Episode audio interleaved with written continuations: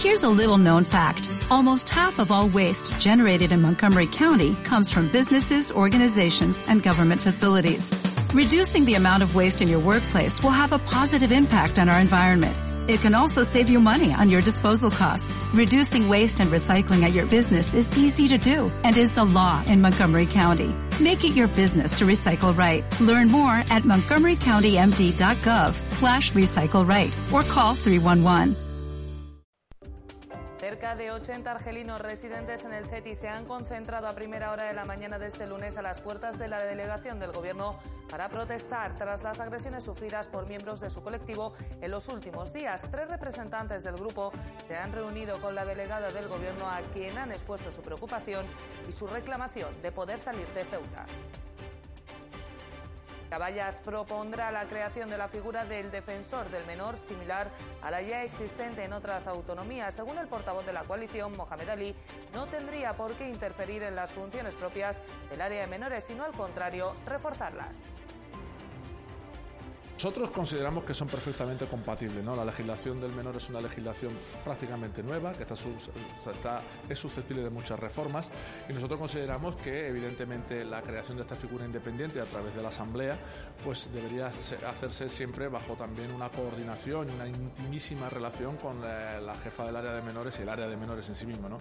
Yo creo que esta figura debería ayudar a que la, el área de menores pues llevara a cabo todas sus gestiones y todas sus acciones, y luego, pues, eh, para aplicar correctamente la legislación en materia de protección y todo lo relacionado con los menores extranjeros no acompañados. Y el Colegio Reina Sofía ha comenzado la semana con una visita muy especial, la de una ambulancia del 061. No ha ocurrido nada grave, simplemente se trata de un programa puesto en marcha por el equipo directivo del centro para que los pequeños conozcan cómo funcionan los servicios de emergencia. Sandra Muñoz es profesora del centro cuáles son graves como para llamar a los servicios de emergencia, qué número deben de llamar, qué deben de decir, cómo deben de contestar. Eh, y entonces les estamos enseñando un poquito a identificar esos, esas situaciones y saber si tiene que venir un servicio de emergencia, como en este caso el médico, o si es un policía, o si es un bombero. Muy buenas noches, bienvenidos a los servicios informativos de Ceuta Televisión. Estos que les acabamos de relatar son tan solo algunos de los asuntos que nos deja esta jornada de lunes. El resto, como siempre, se los contamos a continuación. Comenzamos.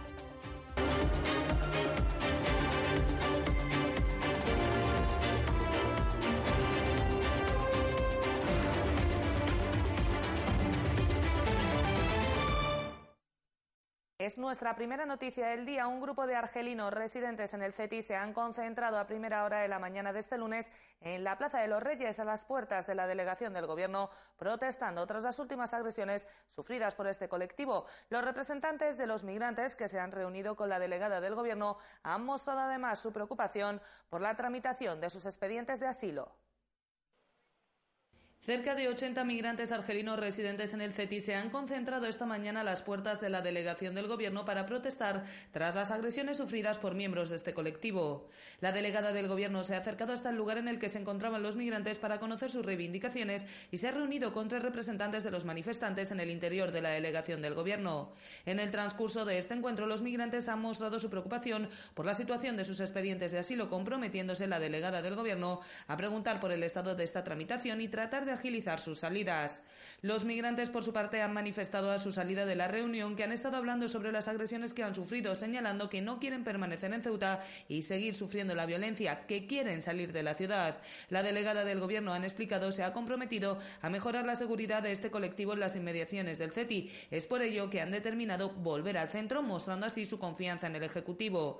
El representante de los migrantes ha explicado además que las personas que les agreden forman parte de una gran mafia que se trata de personas de Ceuta y que en ocasiones portan armas eléctricas, generándoles una gran inseguridad.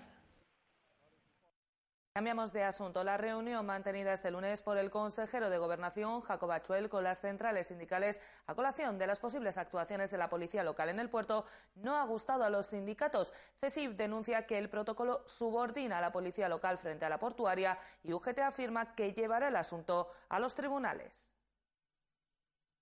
El consejero de Gobernación, Jacob Achuel, se ha reunido este lunes con los representantes sindicales de la Policía Local para abordar el protocolo de actuaciones del Cuerpo Autonómico de Seguridad en la zona portuaria. Y en el hecho en sí de reunirse parece estar el único acuerdo, según se desprende de los comunicados de los sindicatos.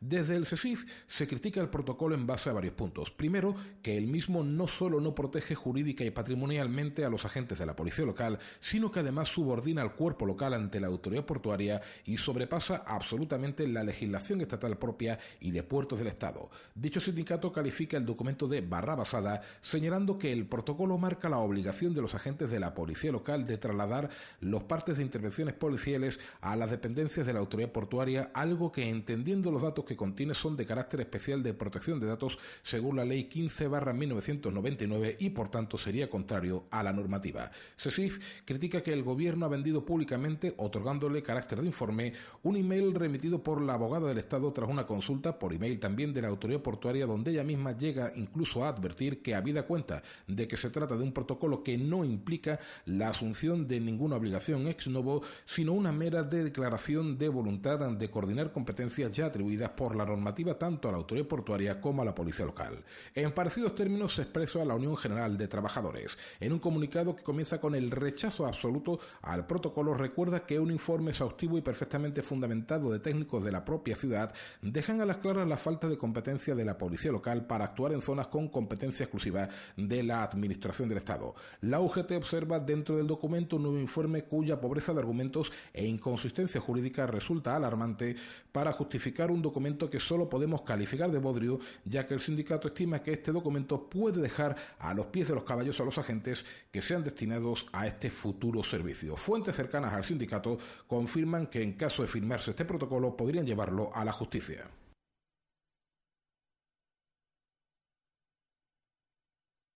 Y precisamente la autoridad portuaria ha decidido proceder al cierre de las entradas laterales a la estación marítima para garantizar la seguridad de sus usuarios y trabajadores, especialmente después de los episodios de ataques e intimidaciones sufridos por las trabajadoras que prestan allí sus servicios. Este cierre, que tal y como han anunciado será temporal, pretende controlar de forma efectiva un único punto de entrada y salida de la instalación portuaria.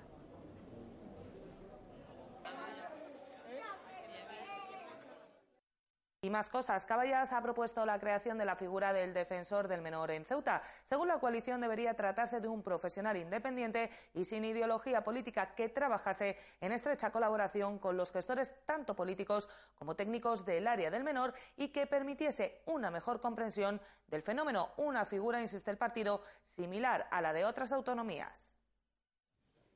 Caballas ha propuesto al Gobierno la creación del defensor del menor, una figura análoga a la ya existente en otras autonomías, tal y como explica el portavoz de la coalición Mohamed Ali, que resalta que en su opinión no tendría que ser un político sino una persona independiente que ayudase a comprender mejor la situación de los menores. La protección del menor, la nueva legislación del menor y la situación que vive Ceuta en relación a los menores, eh, pues aconseja que haya una figura parlamentaria independiente eh, de cara a que pues, se pueda gestionar todo de una manera mucho más positiva. Nosotros consideramos que hay reformas legislativas que pues, deben tener su, impacto en Ceuta y, creemos que el impacto positivo se puede canalizar a través de esta figura.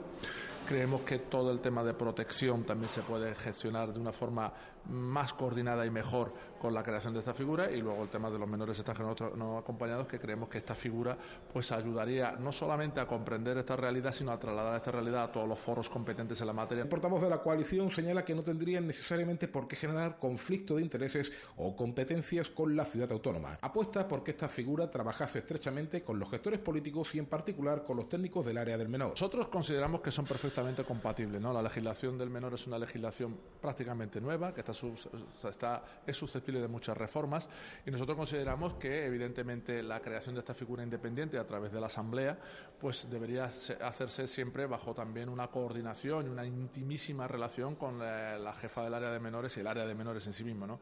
Yo creo que esta figura debería ayudar a que el área de menores pues llevara a cabo todas sus gestiones y todas sus acciones y luego pues eh, para aplicar correctamente la legislación en materia de protección y todo lo relacionado con los menores extranjeros no acompañados. La propuesta será elevada a la próxima sesión plenaria de la Asamblea.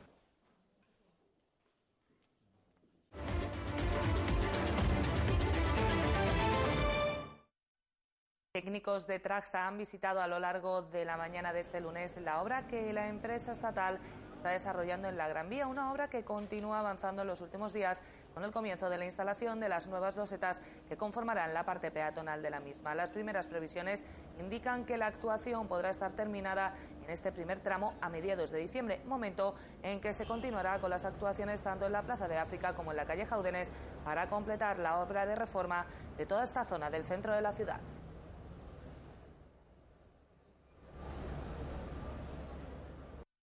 Un nuevo temporal de lluvia y viento se cierne sobre la ciudad. Así ha informado la Agencia Estatal de Meteorología, que ha decretado que la ciudad entre en alerta amarilla por fuertes lluvias desde las 12 de esta noche, en apenas unas horas, y por viento desde las 9 de la mañana.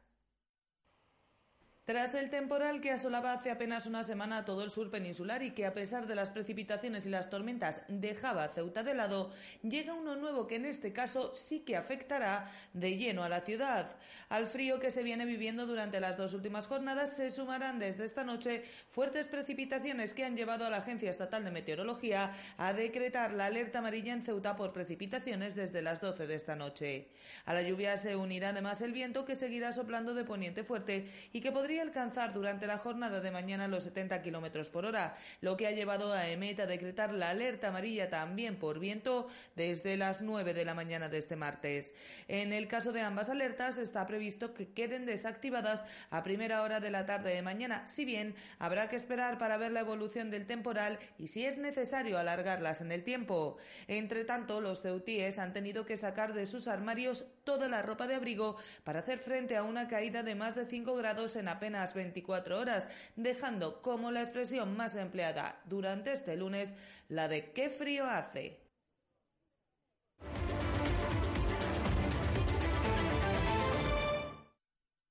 El director y el secretario de la UNED han comparecido este lunes para presentar el nuevo curso escolar que se ha inaugurado de forma oficial esta misma tarde. Durante la presentación han presentado sus tres grandes objetivos para este año que pasan por la mejora en la atención a los alumnos, trabajar con los tutores en unos tiempos cambiantes para su trabajo y seguir trabajando en la proyección social de la universidad en la ciudad. Como cada año, la UNED ha presentado este lunes el nuevo curso escolar, un año en el que se han matriculado cerca de 600 alumnos, una cifra muy similar, aunque algo más baja, que la del pasado año. Las carreras más demandadas siguen siendo Derecho y Psicología, además del curso de acceso, que cuenta con entre 115 y 120 alumnos matriculados. El número de alumnos, la matrícula está todavía sin cerrar, nos quedan tres días para cerrarla y estamos en los últimos datos de hoy en 597. esta mañana, a primera hora, 597. Esperamos superar los 600 y entonces estamos en línea parecida a la de los años anteriores pero por tradición siempre derecho y psicología son las que más. Y, también es muy importante el curso de acceso. El director y el secretario de la UNED han comparecido para poner sobre la mesa sus objetivos de cara a este curso escolar, que pasan por tres aspectos fundamentales. El primero de ellos es la atención al alumnado, mejorando su situación en el centro y tratando de adaptar las tutorías a sus necesidades horarias, su adaptación a las nuevas tecnologías y su participación en los foros creados para ellos. Tenemos que mejorar las, eh, su situación en el centro, sus comodidades. Eh, en ese aspecto, pues eh, haremos que las tutorías se adapten lo mejor posible a sus horarios. intentaremos hacer que las nuevas tecnologías que es una de sus herramientas de trabajo, pues les faciliten su estudio, poniéndose a su disposición todos los medios de los que dispone la UNED. El segundo de los objetivos pasa por trabajar con los profesores tutores en unos tiempos cambiantes, tratando de hacer su trabajo más cómodo. El director del centro asociado, Francisco Javier González, ha manifestado que se trata de profesores altamente cualificados, recordando que todos han accedido a sus plazas mediante concurso de méritos. Trabajar con los profesores tutores para que en unos tiempos cambiantes, con unos procesos de innovación tecnológica en los que la UNED es puntera, con una estructura de campus que exige esfuerzos eh, adicionales. Entonces, pues trabajar con ellos para que su trabajo sea también lo más cómodo posible y puedan también estar al tanto de todas esas innovaciones y poder utilizarlas su hacer diario. Finalmente, el director del centro asociado ha puesto sobre la mesa que se seguirá trabajando en la proyección social de la universidad, contribuyendo a la vida cultural de la ciudad con citas ya tradicionales como las jornadas de geopolítica y geoestrategia o las jornadas jurídicas a las que se suman otras nuevas este año, como la que se celebrará en el mes de diciembre con motivo del cuadragésimo aniversario de la Constitución española. Pues precisamente el secretario de la UNED, Enrique Ávila, se ha referido este lunes a preguntas de los periodistas a la polémica surgida respecto a sus retribuciones tras la denuncia realizada la pasada semana por Ciudadanos relativa a que se habían adaptado a sus necesidades personales. Ávila ha destacado en primer lugar que él no es político, aunque ha puesto sobre la mesa que conoce ese mundo y cómo funciona. Respecto a lo que peor le ha sentado en estos días, Ávila ha señalado que por primera vez en su vida se ha cuestionado su honradez. La comparecencia era para presentar el inicio del curso universitario en la UNED, pero inevitablemente la atención la ha centrado la polémica generada en torno a las retribuciones del secretario Enrique Ávila, tras las acusaciones de la pasada semana de Ciudadanos en las que señalaba que el consorcio de la UNED había establecido dichas retribuciones adaptándose a la situación personal del secretario. Este ha señalado que él no está en el mundo de la política y no tiene sus necesidades, remitiendo además a la carta al director publicada este fin de semana y que pueden ver en Ceuta Televisión, en la que explica cómo ha vivido toda esta situación? En realidad, yo no estoy en el mundo de la política, no quiero entrar en un debate con los políticos, ellos tienen sus necesidades y tienen sus modos de actuar. Yo esta semana, este fin de semana, he publicado una carta al director, que muchos medios la habéis reproducido, y ahí pues me refería, yo ahí he narrado mm, los hechos, siempre serán los hechos como yo los veo, pero he intentado que sean de una forma objetiva y no tengo ninguna otra cosa que decir, aparte de lo que ponía ahí. Ávila ha explicado además que por su desempeño como profesor de ciencias políticas y sociología, conoce cómo funciona ese mundo y cómo es el juego, si bien ha lamentado que por primera vez en su vida se haya cuestionado su honradez. Pues es la primera vez en mi vida, y tengo ya unos cuantos años, que se ha cuestionado mi honradez.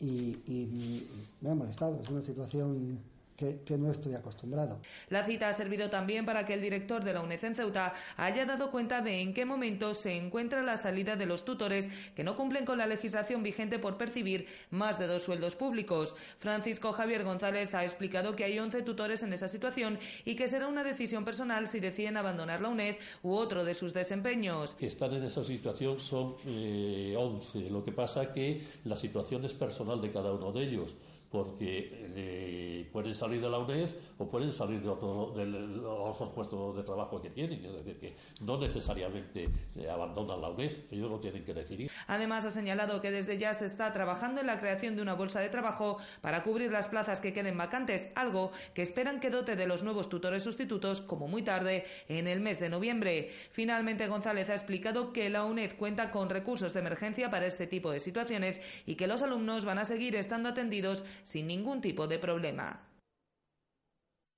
Y cambiamos de asunto porque el programa de detección precoz de cáncer colorectal ha realizado más de 700 análisis en los últimos meses, detectándose dos casos positivos. Son datos facilitados por la Consejería de Sanidad, que este lunes ha llevado al Príncipe Felipe un stand para distribuir información a las personas de edades comprendidas entre los 65 y los 69 años. El programa de detección precoz de cáncer colorectal ha atendido a más de 700 personas en los últimos meses, detectándose dos casos en fase avanzada. Lo explica Ana Rivas, directora de epidemiología de la ciudad autónoma. Ah, hemos entregado 800 tubos de toma de muestra.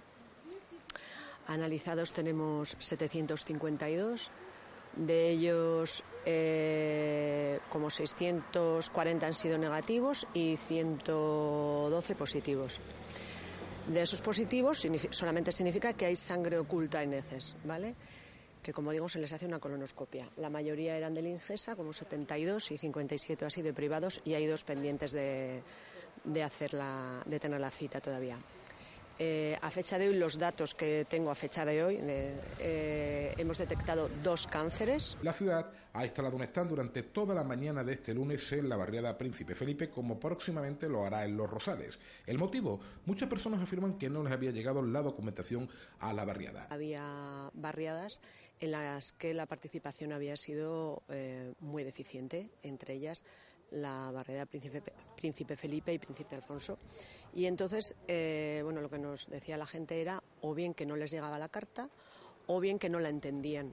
Con lo cual, pues decidimos venir a, pie de calle.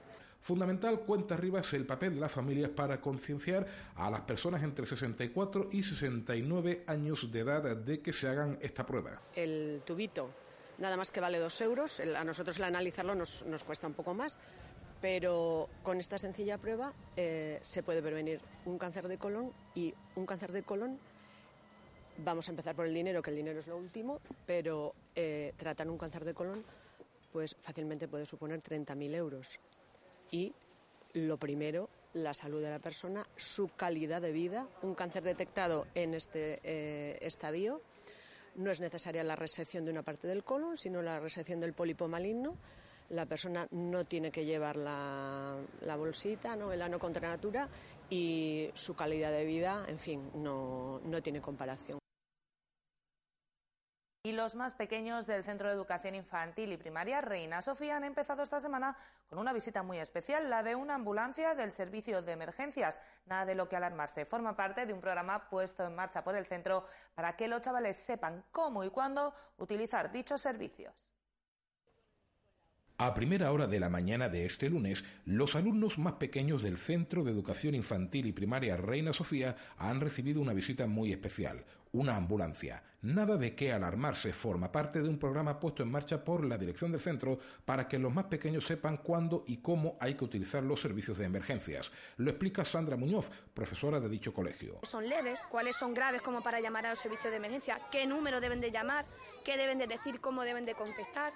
Eh, y entonces les estamos enseñando un poquito a identificar esos, esas situaciones y saber si tiene que venir un servicio de emergencia, como en este caso el médico, o si es un policía, o si es un bombero. La docente confirma que esto está teniendo efectos inmediatos. Hay veces en que los más pequeñines regañan a los profes porque una puerta se ha quedado abierta y algún niño puede hacerse daño. Eh, cosas que tú no ves o mm, identifican cosas que tú estás en el cole y no te das cuenta, es mejor habitual y ellos te dicen, eso no lo puedes hacer así, eso no se debe de tirar allí, las puertas deben de estar cerradas, ellos mismos cierran la puerta de la clase porque dice que se pueden pillar los deditos los niños más pequeños, entonces ellos ven riesgos que son pequeños detalles, pero son es una manera de tú ver que están integrando contenidos y que están buscando dónde hay un riesgo, no solamente en el cole. Por parte del personal de ambulancias acuden varios profesionales. El enfermero Pascual Brieva considera que es fundamental este tipo de actividades. Hombre, la verdad que es primordial que todo que todos los ciudadanos eh, conozcan los primeros auxilios para atender a cualquier persona en cualquier momento, a cualquier situación que se le pueda dar. Y la verdad que cuanto más pequeño es mejor. Lo que más les llama la atención a los del Reino Sofía y a todos los niños, como no, la sirena y la camilla. Como cualquier niño, algo que haga ruido y se mueva rápido, la sirena. De hecho, son los propios críos los que lo hacen saber. Responden al unísono 112 cuando les preguntan a qué número hay que llamar para que venga la ambulancia. Piden que suene la sirena, aunque algunos no pueden evitar llevarse un susto al escuchar el ruido. Nunca mejor dicho, cosas de niños.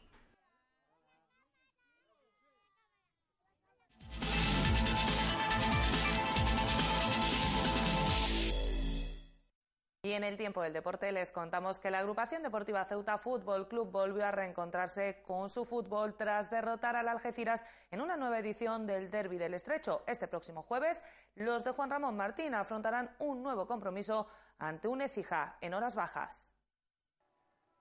La agrupación deportiva Ceuta Fútbol Club volvió a encontrarse con su esencia futbolística tras derrotar al Algeciras Club de Fútbol en un espectacular derby del Estrecho. Los caballos fueron un equipo reconocible muy parecido al conjunto que realizó una gran temporada el curso pasado. Sí, eso estamos hablando en el pasillo. Yo creo que este es mi Ceuta. Este es el Ceuta de cuando yo llegué hace dos temporadas, que hicimos una grandísima segunda vuelta y eh, estábamos en puesto de descenso y casi nos metemos en playoff. El año pasado pues fuimos subcampeones a un punto y este es mi Ceuta. Este, esta imagen que, la que quiero yo del equipo. Es cierto que hemos tenido contratiempo durante este inicio de temporada, pero bueno, eh, si seguimos esta línea vamos a estar donde merecemos al final seguro. La entrega e intensidad del conjunto caballa, la calidad de David Castro en el centro del campo, el despliegue físico del debutante Jalil Kerkic y los goles del killer David Camps fueron las señas de identidad del conjunto de Juan Ramón Martín. Sí, yo creo que, es que hoy hemos trabajado como equipo. Yo se lo he dicho a ellos, ¿no? las individualidades ganan partidos, pero los equipos y los grupos, como han sido hoy, ganan campeonatos y se meten en playoff. Y eso es importante, ¿no? Eh, hoy, a pesar de eh, jugadores que han estado a un nivel impresionante, ha destacado todo el equipo y chapó por ello, me quito el sombrero porque han hecho un trabajo enorme y lo han asimilado durante toda la semana. El entrenador de la agrupación deportiva Ceuta Fútbol Club quiso felicitar a Halley Kerkic por el gran partido en su vuelta al Morube. Fue bastante bien, ¿no? yo creo que ha hecho un partido súper completo, a pesar de llevar una tarjeta en el primer tiempo, en los primeros minutos eh, ha estado a un nivel grandísimo defensivamente. Y Chapó, bienvenido, le doy la enhorabuena y al igual que los compañeros, pues ha hecho un grandísimo trabajo. Los caballas se sitúan a cinco puntos de los puestos de playoff y viajarán este jueves a la provincia de Sevilla para enfrentarse a Lécija en una nueva jornada intersemanal. El conjunto astigitano no pasa por su mejor momento y ocupa puestos de descenso tras caer en el Municipal de San Rafael ante la Unión Deportiva Los Barrios.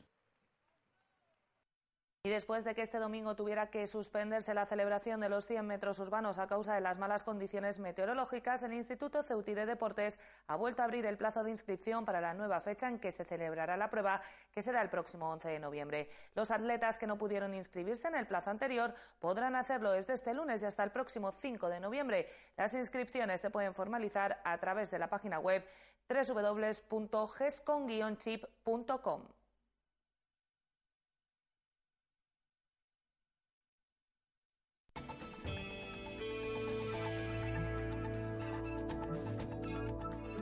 Y vamos con la información del tiempo para este martes, aunque ya les adelantábamos cómo va a ser el panorama hace apenas unos minutos. Cielos cubiertos con, chubascos ocasionalmente acompañados de tormentas y granizo pequeño, aunque se espera que se puedan abrir algunos claros a lo largo de la tarde. Las temperaturas sin muchos cambios, mínima de 12 grados, máxima de 17. El frío ha llegado para quedarse y el viento seguirá soplando de poniente, especialmente fuerte, pudiendo alcanzar los 70 kilómetros por hora. Y el número premiado en el sorteo de la Cruz Roja de hoy ha sido el 681 681. Nosotros nos vamos ya, pero hoy nos despedimos con imágenes de la exposición Avila, Bastión Custodiado del escultor Fran Noya, de la que pueden disfrutar hasta el próximo 25 de noviembre en la Biblioteca Pública. Con ella les decimos adiós, no sin antes recordarles que pueden seguir toda la actualidad de la ciudad en nuestros perfiles en las redes sociales, Facebook y Twitter, en nuestros podcasts y, como no, aquí en www.ceutatv.com. Hasta mañana. Adiós.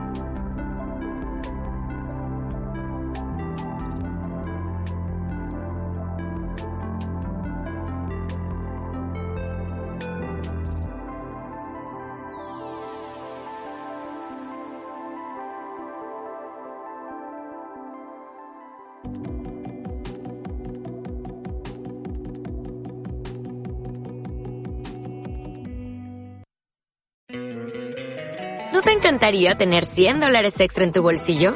Haz que un experto bilingüe de TurboTax declare tus impuestos para el 31 de marzo y obtén 100 dólares de vuelta al instante. Porque no importa cuáles hayan sido tus logros del año pasado, TurboTax hace que cuenten. Obtén 100 dólares de vuelta y tus impuestos con 100% de precisión. Solo con Intuit TurboTax. Debes declarar para el 31 de marzo. Crédito solo aplicable al costo de la presentación federal con TurboTax Full Service. Oferta sujeta a cambios o cancelación en cualquier momento.